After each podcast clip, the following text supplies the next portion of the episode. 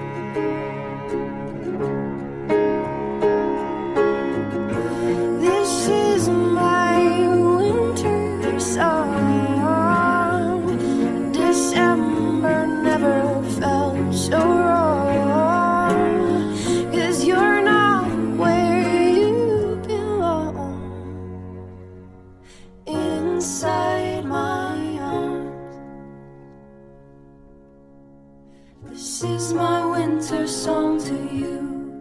The storm is coming soon, it rolls in from the sea. My love, a beacon.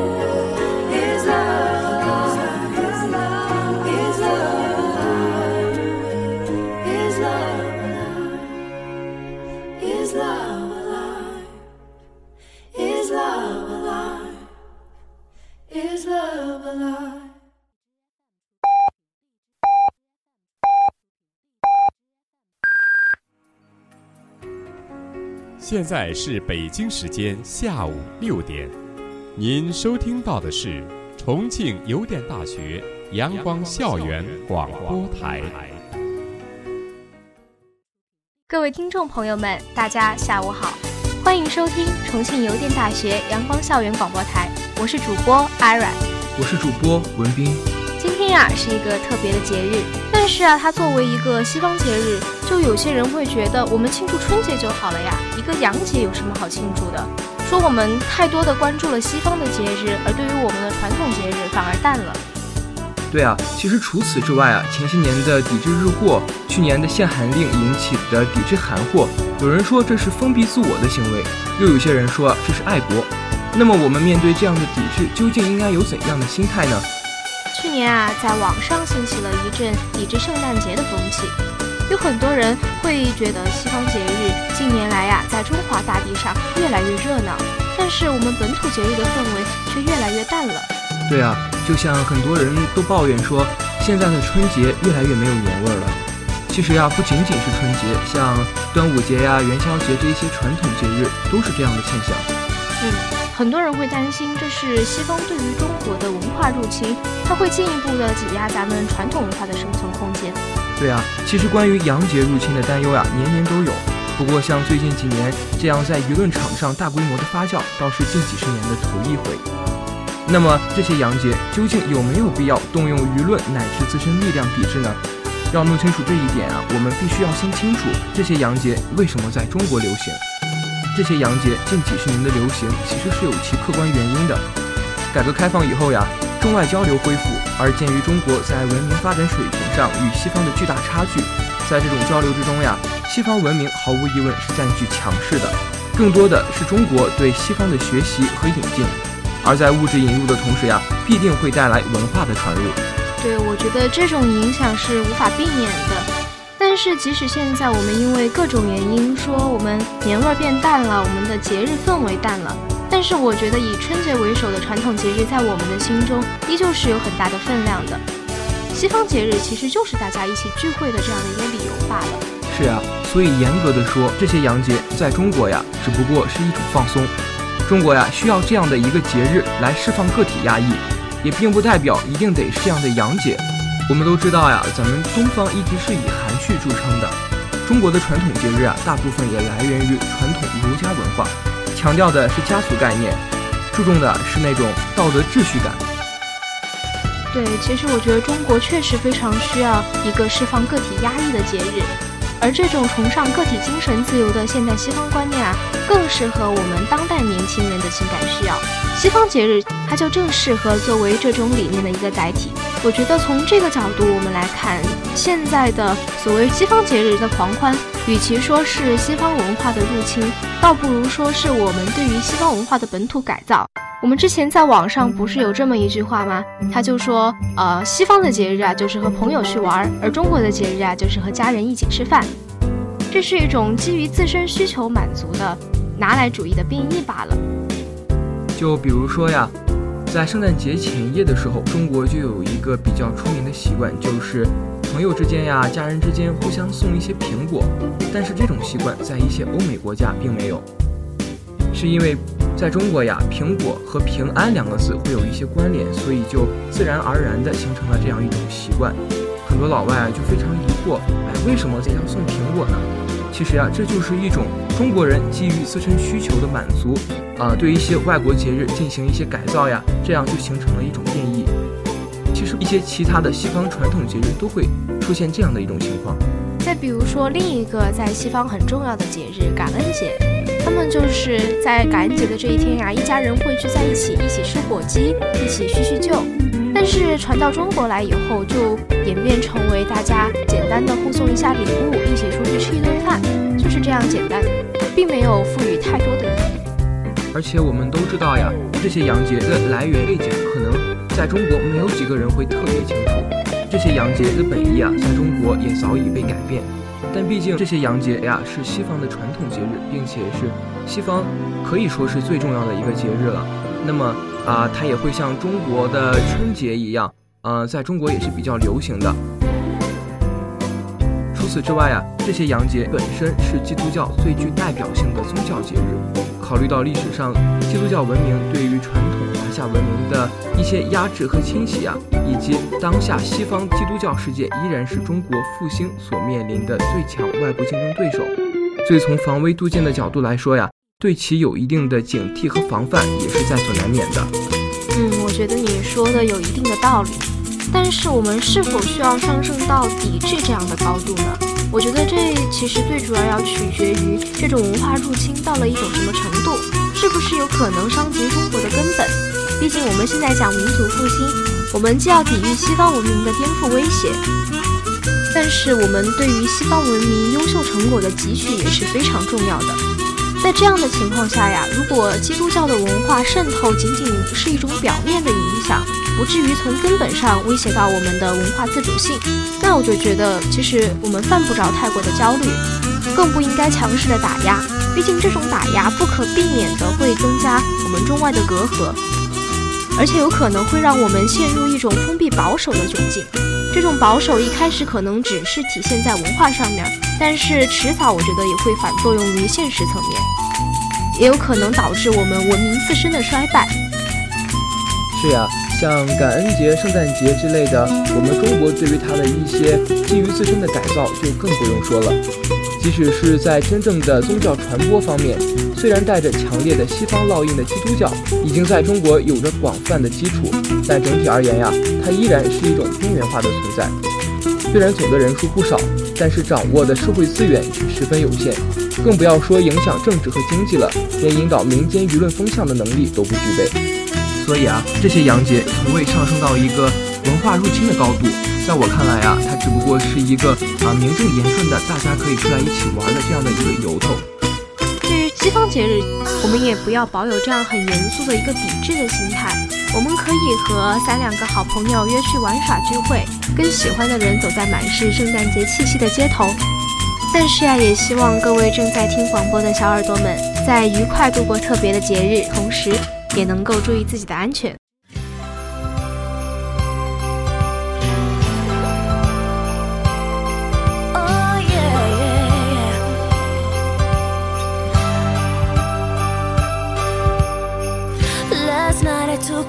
The snow. Couples holding hands, places to go. Seems like everyone but me is in love. Santa, can you hear me? I signed my letter that I sealed with a kiss.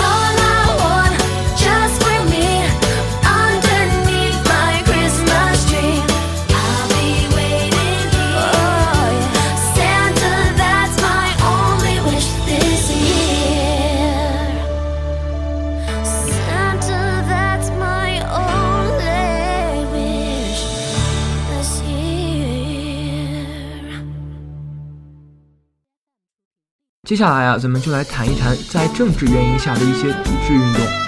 说到抵制运动呀，近些年来中国有抵制日货、韩货的行动。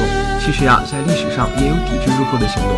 对，说到这个抵制日货的行动啊，我就想起，在一九一五年的时候，日本对中国提出了二十一条，这个时候是中国民间第一次出现抵制日货的活动。然后后来因为中国无法收回山东的权益引发的五四运动。中国的学生和一些知识分子就提出了抵制日货的号召，获得了工商界和民间的广泛支持。然后再到后来，中国国民政府北伐期间，日本啊曾经出兵山东，制造济南惨案，国民政府也为此一度的号召全国民众对日本进行经济绝交。之后到抗日战争爆发前出现的多次民间抗日运动，都有抵制日货的呼吁。除此之外啊，在第二次世界大战结束以后，在华人社区多次因为日本历史教科书问题以及中日钓鱼台主权争议，在民间引发零星的抵制日货的号召。在二零零五年呀，日本申请加入联合国常任理事国，中国呀在国内就发起了抵制日货的行动。在中国看来呀，中日之间的经贸合作在过去的数十年中发展很快。给中日两国人民带来了实在的利益。我们不希望中日之间的经贸问题政治化，为此希望日本各界在历史问题上能够采取正确的态度。对于抵制的原因，应该这样解释：实际上，这也是我们一直关心的问题。中日关系，特别是政治关系，目前出现了一些不正常的情况。日方不能正确对待历史问题，是中日间很多问题的症结。我们常说经济基础决定上层建筑，因此啊，每当中日政治之间出现矛盾的时候，民众既然不能扛着大刀杀进东京，那么抵制日货就成了他们发泄的通用手段。但是实际上，我们发现每次抵制日货的背后都有着官方的影子。邓小平爷爷曾经说过，二十一世纪将会是亚洲的时代，而在亚洲，中国和日本的关系将起到决定性的作用。国家不仗，两国需要经贸关系，于是“正冷经热”这样的词就出现了。它的意思就是说呀，咱们政治上虽然不来往，但是我们经济上的联系还要保持。但是大众都明白，正冷经热，任何时代都有。但是我们该耍脾气的时候就得耍脾气，耍完了之后，两国还是要做生意。其实从邓小平爷爷的时代起，不论中日两国政治情况如何。朝高层几乎每隔几年都会拜会下松下，除了表达当年松下幸之助老先生对于中国的帮助的感情问题之外，这也是一个姿态。它表示着中日两国在今后的很长的一段时间里边都是要绑在一起的。而就像前不久的韩国萨德部署事件呀，也是引起了许多人的愤懑，大家都在呼吁抵制韩货，抵制乐天，甚至中国官方发布了禁韩令。这无疑是对韩国市场的重创。其实，因为韩，而就像前不久的韩国萨德部署事件呀，也是引起了许多人的愤懑。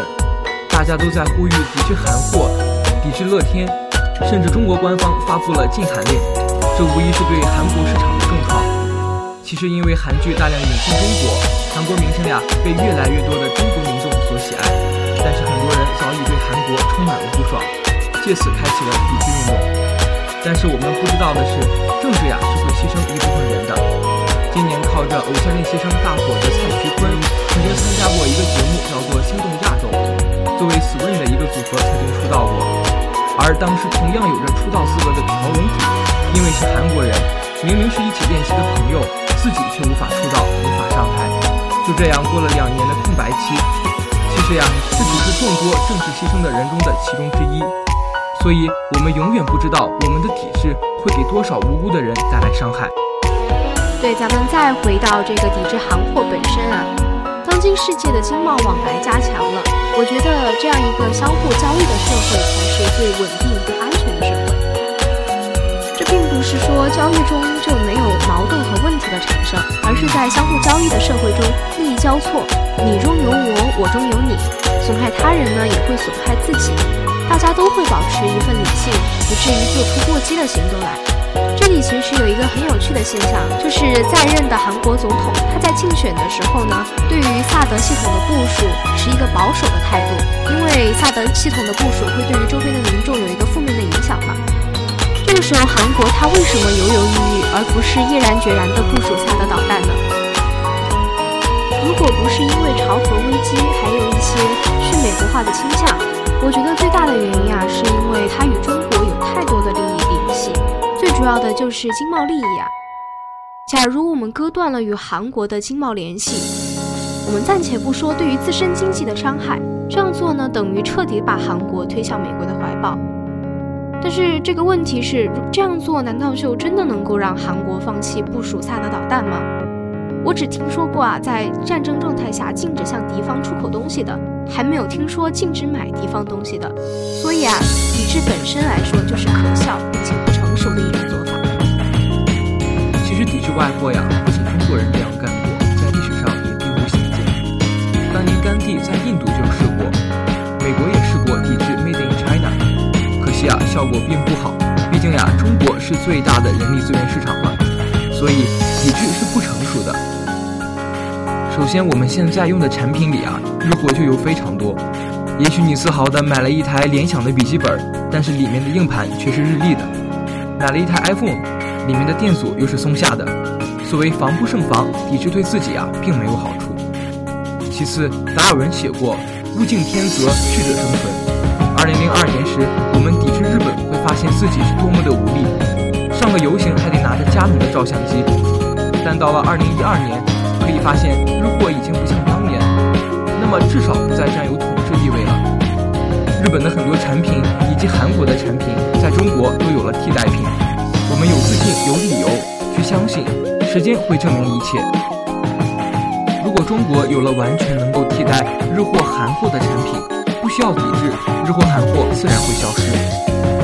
这里啊，我就想起几年前我们在街上看到最多的就是三星的手机和苹果的手机。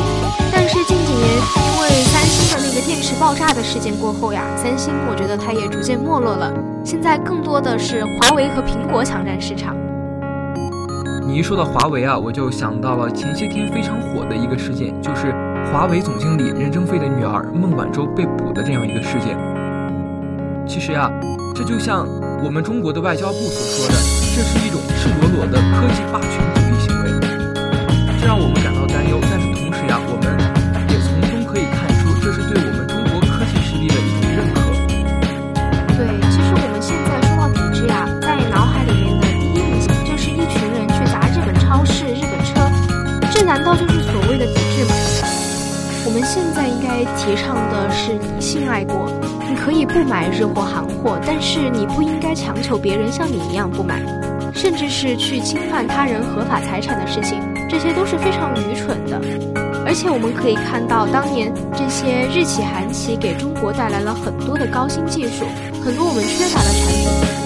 现在我们的产品技术上去了，有一部分呢都已经超过了日货或者韩货的质量。但是日企最值得学习的管理模式、经营理念，我们都还没有学到，所以啊，现在还不是抵制的时候。当我们的国家越来越强大，我们的技术越来越发达，代替品越来越多的时候，我们就不再需要抵制了，而是自然的淘汰。一说到理性爱国呀，我就想到了我的一个朋友，曾经在他的家乡长沙那边经历过一场这样的暴乱。当地啊，有一家啊日本开的商场叫做平和堂。在当时，因为钓鱼岛事件啊，很多人都感到愤懑，所以去那里去闹事儿呀、砸商场。但是我觉得呀，这本身并不是一种理性的爱国。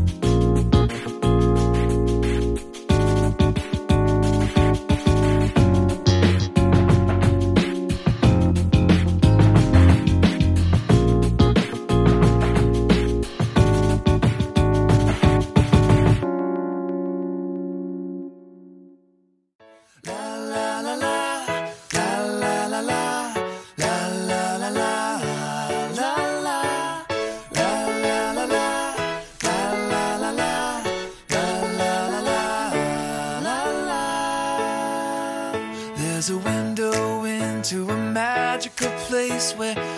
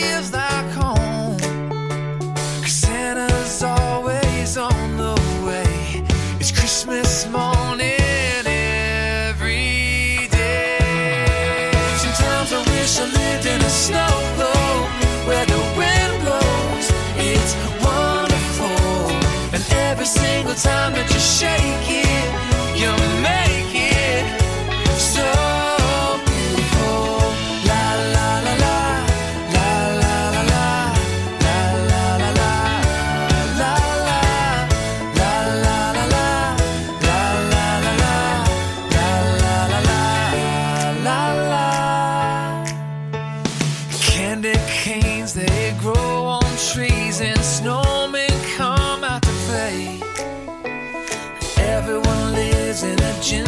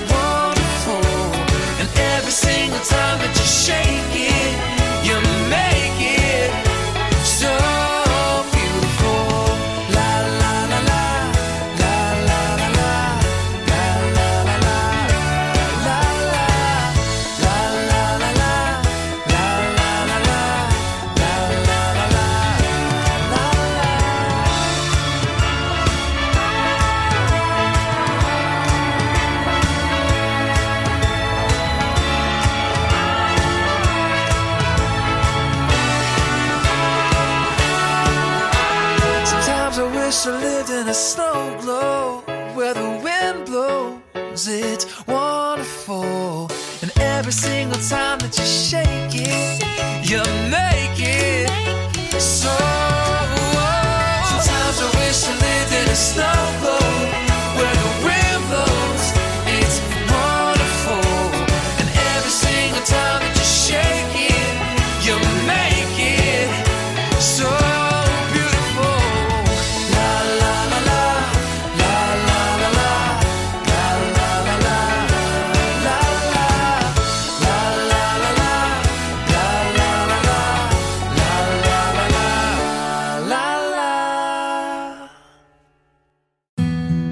抵制呀是一种反抗、不合作的态度。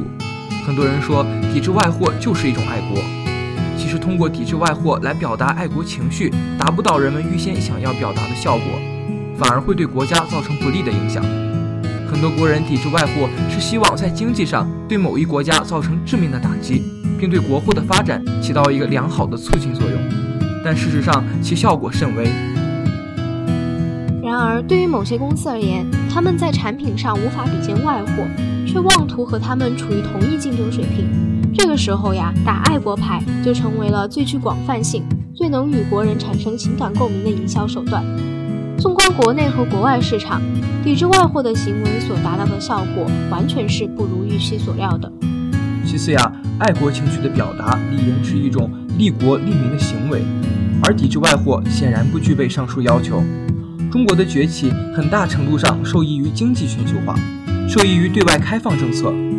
就拿肯德基所属的百胜餐饮集团来讲呀，其在中国就有超过七千家的联盟加盟店，而受雇的人们啊，几乎都是中国人。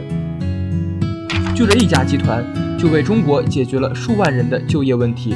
试想，如果真的大范围的抵制外货，会造成多少普通百姓失业？更何况大多数门店本就是中资企业加盟，盲目的抵制外货，真正伤害的往往是一些普通老百姓。是的，抵制外货的出发点呀、是爱国，爱国它固然是一件好事，但是好的出发点不一定会有好的结果。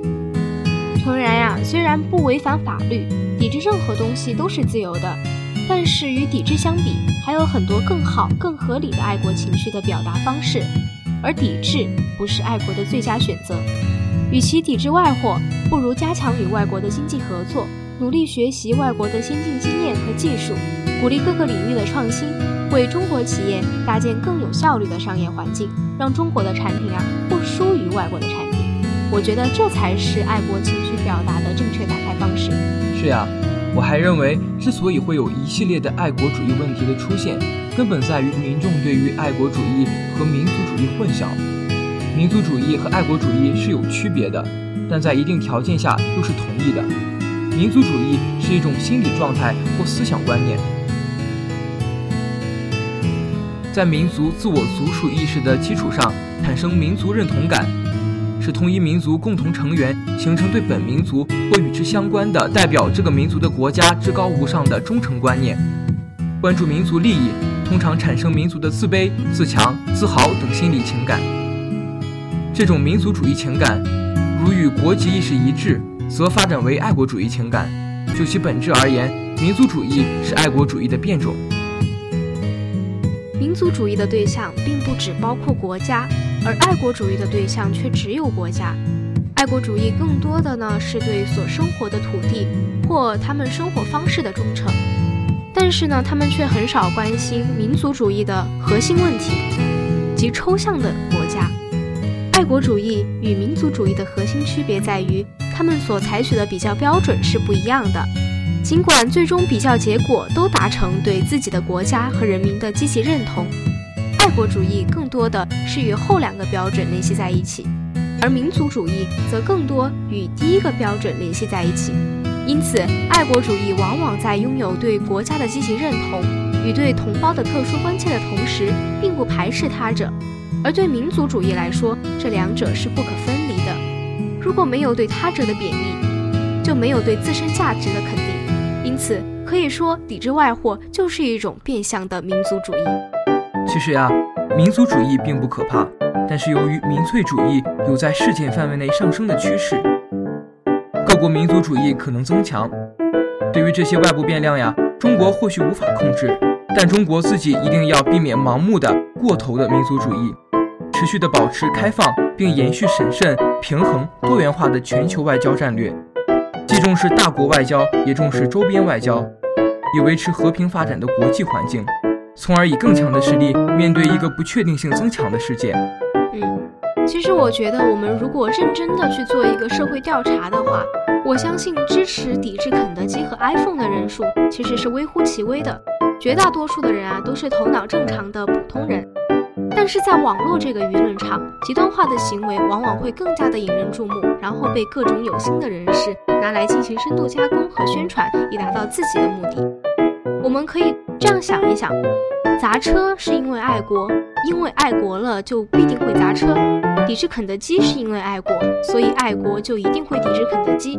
如果我们顺着这个思路往下推导的话，那么我们的结论就会成为：只有那些最亢奋、暴力的人才会去爱国。当爱国和这些极端的词彻底联系在一起，接下去会发生什么？我觉得这样的结果不言而喻。我一直认为啊，一个社会变得极端化、激进化是极其危险的。不管是所谓的爱国的极端化，还是自由民主的极端化，前者可以参考现在土耳其满街暴走的人群，后者可以参考今天的台湾。爱国主义这个概念其实也是发展的，也应该与时俱进。原始的爱国主义是感性和自发的，主要表现为个人对自己文化生活方式的认同与情感的皈依。发展的爱国主义具有自为的特点和自觉的倾向，主要表现为个人与国家共同体之间彼此依赖、相依共存的认识。当今的爱国主义更加突出了理性的特点，强调情感到理性的升华，主要表现为。面向世界和未来的自尊、自信、自强的民族精神。而我们从情感层面上来讲，爱国它不需要任何理由；但从理性层面上讲，爱国行动的采取是需要方式、方法和策略的。理性的表达爱国情感是一种胸襟，更是一种对民族负责的态度。在国际风云瞬间变幻、国内各种因素错综复杂的现实下。理性爱国显得尤其珍贵，因此，当前一定要将面向世界和未来的自尊、自信、自强的理性爱国主义发扬光大，让全国人民都以自己的力量推动祖国的发展和民族的复兴。如果要做到理性爱国呀，我觉得应该做到以下几点：首先要勤奋学习，化爱国热忱为学习动力，为中华之崛起而读书；要展示当代大学生的风采，用理性的力量为构建和谐社会努力；要充分相信政府有能力把握大局，给我国政府的灵活外交留出足够的空间；要科学分析，全面思考。让理性融入爱国情感，从国家利益出发，为国家的和平发展建设事业而奋斗。而且，我们不要被某些势力所利用，成为国家和民族利益的破坏者；不要做始作俑者，不组织、煽动、带领非法的游行示威活动；不要做不利于社会稳定的事情；不参与未经批准的非法游行集会。不要做中转站，不通过短信和网络传播不利于社会稳定的消息。我作为一个朴素平凡的爱国者，我不希望这个社会被撕裂，走向万劫不复的动荡深渊。我希望咱们的社会有越来越多建设性的力量和声音，而不是发生任何事情先内部打成一团，只留下一地鸡毛。要是有恃无恐，执法者不敢执法，无非是他们打了一面爱国的旗帜而已。爱国不是违法的理由，同样也不是侮辱他人的借口。爱国呀，就要讲逻辑、讲理性。每个人都能做最好的自己，就是爱国。做一个遵纪守法的人，做到不乱闯红灯，啊，不寻不寻寻滋事，不无理取闹，就是爱国。做一个尊重同胞的人，不无中生有，不恶意重伤，爱护那些为国家民族的发展做出贡献的人，就是真正的爱国。做一个文明的人。旅行时能够做到举止文明，不随地大小便，就是真正的爱国。做一个讲信用的人，诚实守信，踏实干活，就是真正的爱国。做一个上进的人，用工匠精神做好手头的事情，就是真正的爱国。那么在节目的最后呀，我们也祝大家即将到来的元旦和春节节日快乐。今天我们的节目到这里就结束了，我是主播阿软，我是主播文斌。如果你想收听我们的更多节目，欢迎在荔枝、网易云音乐搜索电台“重庆邮电大学阳光校园广播台”。如果你有好的意见或者建议，可以在新浪微博搜索“重庆邮电大学阳光校园广播台”，或者关注我们的官方微信 “Sunshine Radio”。重庆邮电大学阳光校园广播台，更多精彩等你来。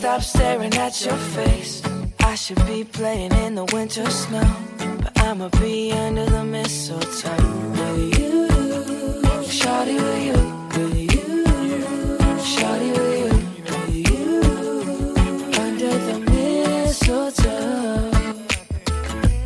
Everyone's gathering around the fire, chestnuts roasting like a hot July. I should be chilling with my folks, I know, but I'ma be under the mistletoe. The street, Santa's coming tonight. Reindeers flying through the sky so high. I should be making a list. I know I'ma be under the mistletoe. Shawty with